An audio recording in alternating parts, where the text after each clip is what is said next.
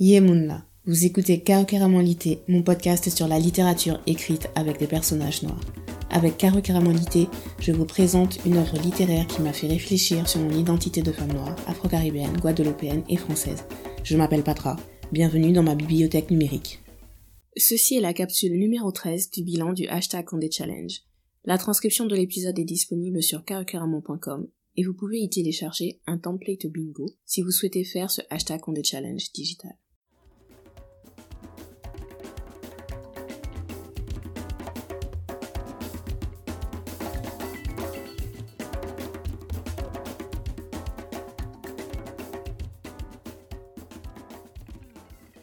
La belle créole 2003 Lorsque Dieudonné, jardinier de son état, sort de prison après avoir été acquitté pour le meurtre de Lorraine, sa riche maîtresse Béquet, croqueuse de jeunes hommes, il se retrouve dans une ville au bord de l'insurrection. Économie sinistrée, conflits sociaux, affrontements syndicaux et politiques, haine raciale. En 1999, Port-Mao vit des heures difficiles.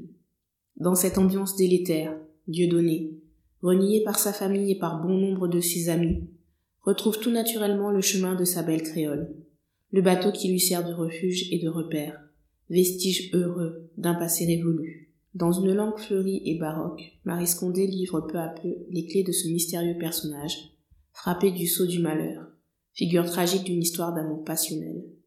Dans une nature luxuriante, elle met en scène des personnages au grand cœur et aux nobles idéaux. Loin de tout cliché exotique, la belle créole peint dans une tonalité sombre le destin d'un grand héros romantique. Marie Scondé n'avait pas écrit sur un basique depuis Les Derniers Rois Mages sortis en 1992. Donc là on est une dizaine d'années plus tard. Dieudonné, c'est l'archétype du basique. Il a connu la misère, il n'a pas réussi à l'école, il mène une vie sans but, sans passion. En fait, c'est surtout ça, c'est qu'il n'a pas de passion en soi. Toute sa vie ne tourne qu'autour de Lorraine à partir du moment où il la rencontre. C'est la première fois où Marie Scondé s'attaque réellement à la dynamique entre un homme noir et une femme blanche. Je ne qualifierai pas leur relation d'histoire d'amour passionnel. Dieudonné est dévoué corps et âme à Lorraine, ça c'est sûr. Elle fait littéralement ce qu'elle veut de lui. Donc, parler d'histoire d'amour dans un rapport aussi déséquilibré, je sais pas trop. Je trouve que c'est un peu beaucoup s'avancer quand même. En tout cas, on voit bien la déshumanisation dont Dieudonné est victime. Il en est conscient, mais il n'arrive pas non plus à envisager la situation, à vivre d'une autre façon. Et il n'arrive pas parce que il n'a pas les outils intellectuels et à défaut de faire appel à son intellect, il aurait pu faire appel à son amour propre. Mais comme il n'en a pas non plus, de l'extérieur, Dieudonné est un cliché ambulant, mais à l'intérieur, il n'est que fragilité et blessure, ce qu'on voit rarement représenté avec un personnage d'homme noir. Vous voyez quasiment à chaque roman, je vous dis, c'est la première fois où c'est juste pour vous montrer comment Marie Scondé a réussi à rester prolifique sur une vingtaine d'années sans tourner en rond. Maintenant, ce que je retiens ici, c'est la représentation de l'homosexualité masculine. J'insiste sur l'adjectif masculine parce que Marie Scondé n'a jamais stigmatisé les relations lesbiennes. Elle est présente comme des relations à part entière. Par contre, sa représentation de l'homosexualité masculine est problématique. J'en parlerai dans la dernière capsule. Ce que je retiens avec la belle créole, c'est vraiment la mise en scène de la dynamique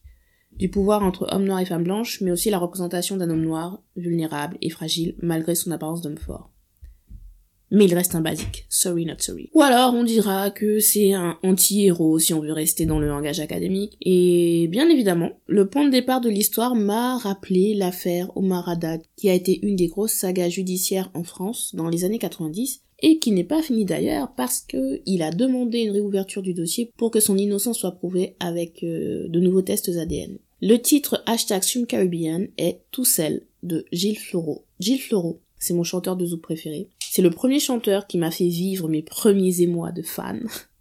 Il a joué un grand rôle dans mon appréhension du créole et il m'inspire encore aujourd'hui. Cette chanson, c'est une sorte de cri de la solitude, même quand on est entouré, même quand on est en couple.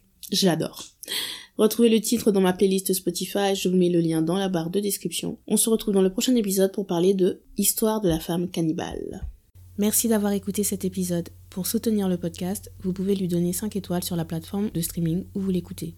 Pour suivre l'actualité de Caro abonnez-vous à la newsletter et vous pouvez me suivre sur Instagram et Twitter, carocaramon. Pour plus de chroniques littéraires, cinéma et musique, vous pouvez visiter carocaramon.com. Tous les liens sont dans la barre de description. Rendez-vous à la prochaine page numérique de Caro Lité. On se voit à Dindon de Soleil, Red.